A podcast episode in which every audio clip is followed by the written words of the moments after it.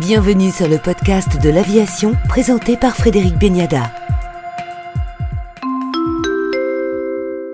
Avec nous dans le podcast de l'aviation, Philippe Petit-Colin, directeur général de l'équipementier Safran, également durement touché par cette crise sanitaire. Safran, qui avant cette crise comptait un petit peu plus de 95 000 salariés dans le monde et qui a dû s'adapter.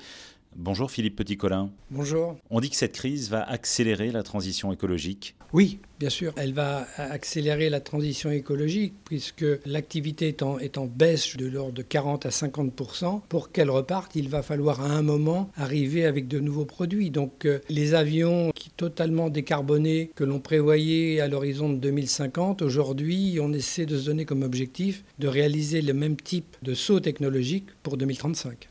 On sait, Philippe Petit-Colin, que dans l'industrie aéronautique, les cycles sont extrêmement longs. On sait qu'il faut au moins 10 ans, voire plus, pour certifier un moteur. Un avion totalement décarboné à l'horizon 2035, c'est envisageable? C'est possible? C'est un objectif très ambitieux. Il ne faut pas non plus jouer sur les mots. Oui, c'est très ambitieux. C'est possible, mais aujourd'hui, nous n'avons pas toutes les technologies disponibles pour dire oui, on va y arriver. Pour avoir un, un, produit qui rentre en service en 2035, il faut commencer à travailler sur le développement de ce produit en 2025-2027. Donc 2025-2027, c'est demain. Qu'est-ce qui est réalisable ou réaliste aujourd'hui? Ce qui est réaliste ce qui est réalisable avec euh, des chances de succès largement supérieures à 50%, c'est un produit qui euh, permettrait de gagner de l'ordre de 30% par rapport aux générations actuelles en termes de réduction d'émissions de CO2. Par contre, réaliser un, un avion totalement décarboné, là, ça reste un véritable challenge. Il est très clair qu'il faudra une véritable rupture technologique. On parle actuellement beaucoup de l'avion à hydrogène. Airbus a présenté plusieurs projets il y a quelques jours. Mais est-ce que vous avez d'autres pistes, d'autres projets au sein de vos bureaux d'études? On a aussi beaucoup parlé un temps de l'open rotor, par exemple.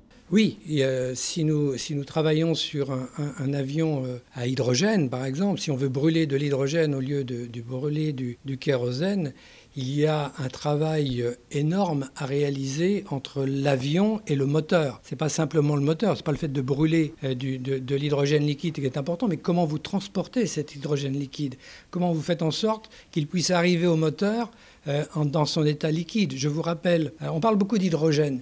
L'hydrogène normalement utilisé euh, dans les bus, par exemple, c'est de l'hydrogène gazeux qui a été compressé. Pour pouvoir tenir dans un volume acceptable sur un avion, cet hydrogène, il doit être liquide. Et l'hydrogène liquide est conservé à moins 253 degrés. Donc il faut que dans votre avion, vous puissiez garder cet hydrogène liquide à moins 253 degrés avant de le brûler. Ça, c'est le, le véritable challenge.